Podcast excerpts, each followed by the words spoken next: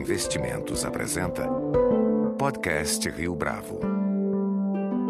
Este é o podcast Rio Bravo, eu sou Fábio Cardoso. No livro O Reino e o Poder, o célebre jornalista norte-americano Gay Talese relata as características do The New York Times, veículo que, para muitos leitores e analistas de mídia, é o principal jornal do mundo em que pese o fato de o livro ser de uma época em que o mundo ainda não era tão globalizado, mesmo hoje é correto afirmar que o The New York Times exerce uma influência não apenas junto aos leitores do seu país de origem, como também junto às nações que atualmente merecem destaque internacional, como é o caso do Brasil. Para falar um pouco sobre o The New York Times e a respeito dessa influência, nosso entrevistado de hoje no podcast Rio Bravo é Simão Romero correspondente do jornal norte-americano no Brasil desde 2011. Antes do Brasil, Romero atuou como correspondente para o mesmo jornal desde Caracas, na Venezuela, de onde pôde cobrir a ascensão de Hugo Chávez, a disputa política interna na Colômbia e também a política indigenista na Bolívia. Simon, é um prazer tê-lo conosco no podcast Rio Bravo. Opa, Fábio, o prazer é meu, muito obrigado. Então, Simon, para a gente começar, é, na última semana de dezembro, você que utiliza bastante o Twitter, reportou na sua conta, a partir da própria cobertura do noticiário brasileiro, um cenário sombrio para o Brasil em 2015. Eh, com cortes relacionados à austeridade, crise fiscal e os problemas vinculados à Petrobras. Como é que a audiência do The New York Times observa essa onda de acontecimentos aqui no Brasil mais recentemente? É mais com curiosidade ou com espanto? Olha, eu acho é, com muita curiosidade, né? Porque esse é, esse conjunto de notícias foi um dia em dezembro, assim quando eu estava é, lendo o jornal Valor Econômico, um jornal que eu admiro, que eu assino, que eu leio diariamente, e, e isso causou assim um, um, impacto, assim, mas puxa, um monte de, de coisas assim, acontecendo ao mesmo tempo, e tem uma preocupação é, clara, clara e óbvia com a Petrobras, que é, fica entre as empresas mais endividadas do mundo. É claro que a, a Petrobras assim, é, tem uma presença muito forte no, no, no, mercado internacional de capitais, assim, é, é, muitos detentores da dívida dos bônus do Petrobras assim, estão nos Estados Unidos e em outros países, então tem muito interesse assim é, por esse assunto a economia brasileira também e a política brasileira, sim, é um, é um tema assim, incrivelmente assim. É, interessante para nossos leitores e acho que é para as pessoas fora do Brasil. Muitas vezes os brasileiros não, não, não sabem disso, mas é, no ano de 2014, por exemplo, o, no Facebook, as eleições brasileiras ficou, ficaram entre um dos, dos temas mais é, comentados mundialmente, no mundo. E acho que as únicas eleições em um país democrático que ficaram. Então, é claro que foi uma eleição bastante é, polarizada, é, é, com duas voltas e, e, e, e com, com muita coisa assim comentada durante as, as campanhas, mas tem bastante interesse sim. É, no Brasil, atribui-se a desaceleração do país a um cenário externo bastante hostil. Como é que essa justificativa é percebida pelos formadores de opinião fora do país? Bom, acho que depende com quem, com quem você fala. É, claro que o cenário externo ficou bem diferente neste ano de 2015 do que em 2011, quando eu cheguei no Brasil para trabalhar como correspondente. É, é naquela época se estava muito positivo tudo para o Brasil. O Brasil era uma estrela é, entre, os, entre os países emergentes. É, isso mudou bastante desde aquele ano. Assim, bom, o preço do barril de petróleo, claro que caiu muito nos últimos meses no mundo. Assim, isso tem um impacto é, positivo e negativo no Brasil. É, é, um, é um assunto bem importante lá fora. De 2011 para cá, de fato, essa trajetória não tem sido mais em escala ascendente. É, qual tem sido o impacto dessas notícias ruins sobre o Brasil lá fora? Bom, é, é um impacto bem interessante. Uma, uma mudança incrível também. Eu lembro de ter chegado em, é, em São Paulo e no Rio, assim, é, no ano de 2011 assim. E Brasil naquela época não podia errar né? Assim tinha muitos americanos inclusive mudando para o Brasil assim para ambas cidades em busca de de oportunidades assim abrindo startups assim empresas é, é, bancos é, de investimentos boutique né é, olhando as oportunidades assim, e isso obviamente acabou é, essa essa onda de, de otimismo né acho que é, o Brasil também naquela fase é, famosa não é não é para para principiantes assim não é fácil então é, é um, é um país é, enorme, complexo, assim, muito difícil de entender e acho que você tem que ter anos no, no Brasil para, para realmente é, é, trabalhar e, e, ter sucesso aqui.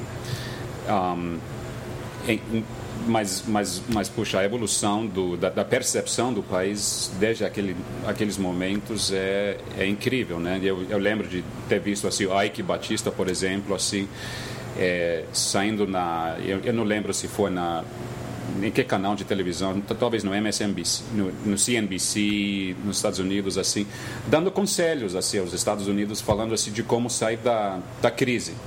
É, hoje em dia, acho que esses conselhos não valem muito, né? O cenário obviamente mudou muito. Como correspondente do The New York Times, você também escreve sobre outros países da região, como Argentina, Uruguai, a gente citou na abertura desse, dessa entrevista a Bolívia. Como essas outras nações percebem o Brasil? É comum dizer que o país exerce uma espécie de liderança e é, uma influência bastante grande na região. Essas nações aceitam isso de forma natural? Olha, é verdade, eu acho que o Brasil tem, é, tem um papel muito importante assim na, na região. Eu, eu notei isso, por exemplo, na Venezuela, onde empresas é, como, como a Odebrecht têm, é, tem muita influência na economia. Eles, eles na, na época em que eu estava lá, o Odebrecht, por exemplo, estava construindo várias obras de, é, extremamente importantes para a economia venezuelana. Um, Agora, como esse, essa, essa influência é percebida, acho que varia de país para, país, para país. Né? É, no Equador, por exemplo, assim, as, é, as empreiteiras brasileiras é, chegaram a ser vistas com, é, com preocupação. É, é, mas em outros países, a, a, bom, a chegada do, do, de empresas brasileiras assim é, é algo muito novo na Colômbia, por exemplo, ou, ou no Panamá. É, e assim tem países onde onde tem mais conhecimento sobre o Brasil, muito mais contato, como Argentina, Uruguai, é, até no Chile. É, é e, e, acho que é, a, essa influência brasileira é vista com bastante naturalidade. É, é, até interessante. Assim, eu estive na Argentina, por exemplo, no mês de, de dezembro, e, e, bom, se comenta-se sobre as, as, os, os, investimentos da, da, Petrobras no país, ou é, o, o, comércio assim, que, enorme que tem entre os dois países, mas eu não notei muita é, é, uma visão muito crítica não assim é, eu, eu, acho que os argentinos até que veem essa tendência como algo mais natural sobre o seu trabalho especificamente como correspondente, Simon, um, o que é que tem chamado a sua atenção no contexto político e econômico do país nos últimos meses? Bom, Fábio, uma excelente pergunta. É, acho que o tema mais é, que mais chama a atenção nos últimos meses é depois das eleições, claro que, que é, foi é, muito interessante, assim, que foram muito interessantes, é, o, é a Operação Lava Jato, esse escândalo de, de corrupção na Petrobras. É, é algo fascinante para, para um correspondente acompanhar e, e, e para cobrir, porque acho que diz muito sobre a evolução do Brasil nos últimos anos, né? É, essas descobertas de petróleo na, na pré-sal, que foram é, é, é, vistas assim como euforia né, na década passada. Agora dá para ver que o petróleo assim não sempre é, traz benefícios, né, também para as, instituições do país assim é, pode pode trazer muitos problemas e vai ser muito interessante acho que nos próximos meses nos próximos anos né porque é um escândalo tão grande que vai levar anos para para ser assim, analisado nas, na justiça é como que vai ser tratado. E, e, e, tem questões de, de tra transparência, do uso de, de, de royalties do petróleo, é, de como uma empresa nacional de, de petróleo, porte do Petrobras, como é que deveria ser gerenciado, é, do, de como o conselho dessa empresa deveria funcionar. Então, é um, é um assunto muito interessante. Tratando disso especificamente, do caso da Operação Lava Jato, hum, é possível estabelecer uma comparação do Brasil com outras nações hum, em termos de instituições a partir desse caso, desse escândalo? Ah, uma pergunta muito boa, Fábio. Eu, eu, eu, não sei, acho que cada país assim que tem recursos naturais assim lida com esses com esse dilema. Inclusive os, os Estados Unidos, né? E eu é, antes de ir para para Venezuela e para o Brasil, eu trabalhava no Texas, em Houston, né? cobrindo a, a indústria global de energia, o petróleo. Olha, Texas assim da, também tem sua história de escândalos e de manipulação de mercados. E, e então acho que nenhum país é imune. Né? É, no, no, nosso jornal também tivemos uma reportagem excelente nos últimos dias sobre um caso de, de homicídio né? É, ligado aos campos de petróleo em Dakota do Norte. Também é, o Brasil se inspirou, é, depois, quando o pré-sal foi é, veio ao mundo, né, se inspirou no exemplo de Noruega, assim. Então foram foram lá para ver assim como é que é o fundo soberano funciona lá, é, como é que é o, o, petróleo é tratado lá, os recursos com muita transparência. É, e, e, é interessante ver como é que como é que evoluiu desde aquele tempo, né? Como jornalista aqui no Brasil, é, que tipo de história você busca? É, o que os leitores do The New York Times, que possui uma audiência maciça, tanto do ponto de vista quantitativo quanto qualitativo, é, o que, que essa audiência busca ler sobre o país? Olha, eu acho que os nossos leitores querem mais, querem saber tudo sobre o Brasil. É, claro que antes, assim, bom, faz 20, 25 anos, assim, talvez você pod podia escrever sobre o Brasil de uma maneira folclórica, né? É, mas isso mudou.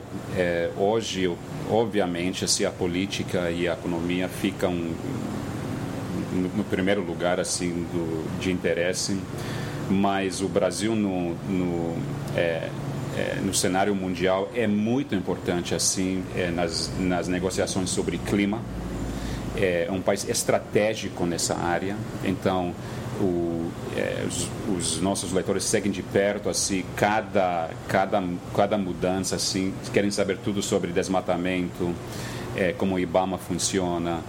É, é, o papel que, que o Brasil vai ter nessas, nessas negociações. E, e, além disso, é, o, o, Brasil interessa muito em, em, em várias outras áreas. É, esporte, por exemplo, assim, puxa, tivemos a Copa aqui no ano de 2014, assim, foi um evento muito importante para nosso jornal, né? A primeira vez que cobrimos uma Copa de uma maneira tão abrangente, assim, foi uma experiência ótima, né? Deu para é, testar várias novas técnicas de, de reportagem, é, de vídeo, de áudio, é, de multimídia. A, a, gente trouxe uma equipe grande aqui, não somente de jornalistas de, de esporte, mas, mas até trouxemos um cartunista é, de renome é, para fazer um trabalho lindo assim de, de, de multimídia e acho que isso isso vai servir como exemplo espero assim como exemplo assim para, para as Olimpíadas, né, que vão que vão ser um evento bem importante. Brasil também é cultura. É, é, filmes como Som ao Redor, né, que tiveram uma recepção muito boa lá fora. Nossos leitores em muitos lugares do mundo querem saber assim o que o Brasil está fazendo com é, na área de cinema é, escritores, assim, uma matéria que eu fiz no final do ano passado sobre um escritor que ninguém realmente conhece, um, um escritor chamado R.F. Luquetti, de, que escrevia livros pulp, é, e, e, diz que ele escreveu assim mais do que mil livros. É incrível. Eu fui na, na, na casa dele, assim, perto de Ribeirão Preto, em, no interior de São Paulo. Tinha os livros aí. Então, um sujeito assim fascinante. Então, essa matéria teve muito impacto de, de, entre nossos leitores. Então, puxa, o Brasil é um mundo, né? E, e nossos leitores querem saber tudo, basicamente. É, você obtém algum tipo de feedback dos leitores brasileiros? Como funciona a interação, por exemplo, com as mídias sociais? A gente começou a entrevista falando aí claro. de uma nota que você tinha publicado no Twitter. Claro. Não, esse feedback é, é fascinante. É o, eu acho que eu tenho sorte também de trabalhar num país que é é, extremamente democrático e vibrante nas mídias sociais. Né? Eu tenho colegas que, que trabalham em lugares que não são assim, em, em Afeganistão, por exemplo, ou na Turquia, onde, onde um menino assim chegou a, na cadeia assim, por criticar o presidente nas mídias sociais. Agora, o Brasil é diferente, né? Acho que aqui tem muita liberdade. É uma das coisas que eu mais gosto de trabalhar aqui é interagir com os, os nossos leitores brasileiros, que são muitos, assim, que, que, que leem nossas matérias em inglês. E, puxa, Brasil fica colocado entre os primeiros lugares, né? tanto na, no Twitter como no Facebook. Então, é, um, é uma maneira fantástica de, de saber assim o que os nossos leitores no Brasil querem, o que eles gostam, o que eles não gostam. É, claro que tem umas sensibilidades aí que tem que, tem que ter em conta, como em qualquer outro país, mas é um processo fascinante. Levando em consideração o trabalho jornalístico, você destacaria alguma cobertura como mais difícil de ser realizada? Das que você fez nos últimos anos aqui no Brasil? Sim, olha, tem umas, umas reportagens que são mais difíceis do que, do que outras. É, por questões de segurança, por exemplo, assim, uma, uma matéria que eu fiz recentemente em Manaus sobre o, o narcotráfico e a, o, o, poder assim das facções do é, como o PCC que está crescendo lá na Amazônia e de uma outra facção chamada Família do Norte eu fiquei impressionado assim pela situação em Manaus assim uma cidade que não chega até mais do que muito mais do que 2 milhões de habitantes. E é extremamente perigoso né? Eu, e, e, e, nesse tipo de matéria você tem que ir nas favelas, você, você tem que acompanhar o trabalho né, da polícia, você tem que falar com traficantes aí. É, então essas matérias são, são muito importantes, são muito interessantes para fazer, claro que não são tão fáceis. Os, Outro tipo de trabalho que, é, que não é fácil, mas é, mas é muito importante, é trabalhar na Amazônia, é, porque as distâncias são enormes, é, não, é, não é barato, assim, é muito caro trabalhar, viajar lá e trabalhar. É, mas é, é muito importante porque é outro mundo que é o que é o, é o, no Brasil que as pessoas não conhecem assim então eu acho cada viagem que eu faço que eu faço para o interior do Pará, para o Acre, para Rondônia, é, para a Amazonas, é, é muito, muito interessante. Mas eu, eu sempre volto assim com um pouco de cansaço, né? Assim, porque esses, puxa, esses voos no interior, assim, depois você viaja de barco, de, depois você viaja numa estrada por sete horas, oito horas, é, é uma viagem mesmo.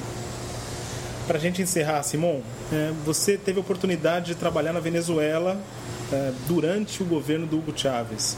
É, que tipo de comparação é possível fazer entre o Brasil e a Venezuela no tocante ao trabalho da imprensa? Olha, é uma comparação é, muito interessante, muito importante, que eu é, escutei várias vezes, por exemplo, durante as, a, a, a, campanha presidencial. É, morei cinco anos na Venezuela. É, no Brasil, eu já, já morei quase um total de, de 10 anos, né, entre uma primeira experiência nos anos 90 e voltar aqui, agora nos, nos últimos anos. E tem gente que fala que o Brasil vai por esse caminho de bolivarianismo, é, que, que, que o Brasil está seguindo os passos da Venezuela. Eu realmente acho que o Brasil não está assim seguindo nesse caminho. Acho que eu, é, claro que tem uma crescente polarização é, aqui, no, aqui no Brasil. Isso é óbvio, ficou muito claro durante a, as campanhas, mas as, as instituições no Brasil funcionam de uma forma muito melhor do que funciona na Venezuela. A Polícia Federal, por exemplo, investiga aqui. É, com bastante independência, não somente assim é, casos como Lava Jato, mas outros escândalos. A, ju a justiça funciona de uma forma, eu acho, cada vez mais mais importante. Um, algo que você não vê na Venezuela. Na Venezuela eu, eu fui, eu, eu, eu vi uma, uma, uma Suprema Corte assim dominada pelos chavistas aí. É, e eu e nos últimos anos também na Venezuela você vê os meios de comunicação cada vez mais controlados é, pelos chavistas aí. É, então, nesses termos, eu acho que o Brasil é, é muito mais é, tem mais complexidade. Um país maior, claro, com uma base industrial muito maior, assim tem certas assim áreas da sua economia que a Venezuela não tem, como a, a agricultura, na, é, uma sofisticação na sua indústria, assim, empresas como Embraer. Então, acho que a comparação não é muito justa, não. Simão Romero, foi um prazer tê-lo conosco no podcast Rio Bravo. Fábio, prazer é meu. Muito obrigado com edição e produção visual de Leonardo Testa. Este foi mais um podcast Rio Bravo. Você pode comentar essa entrevista no SoundCloud, no iTunes ou no Facebook da Rio Bravo.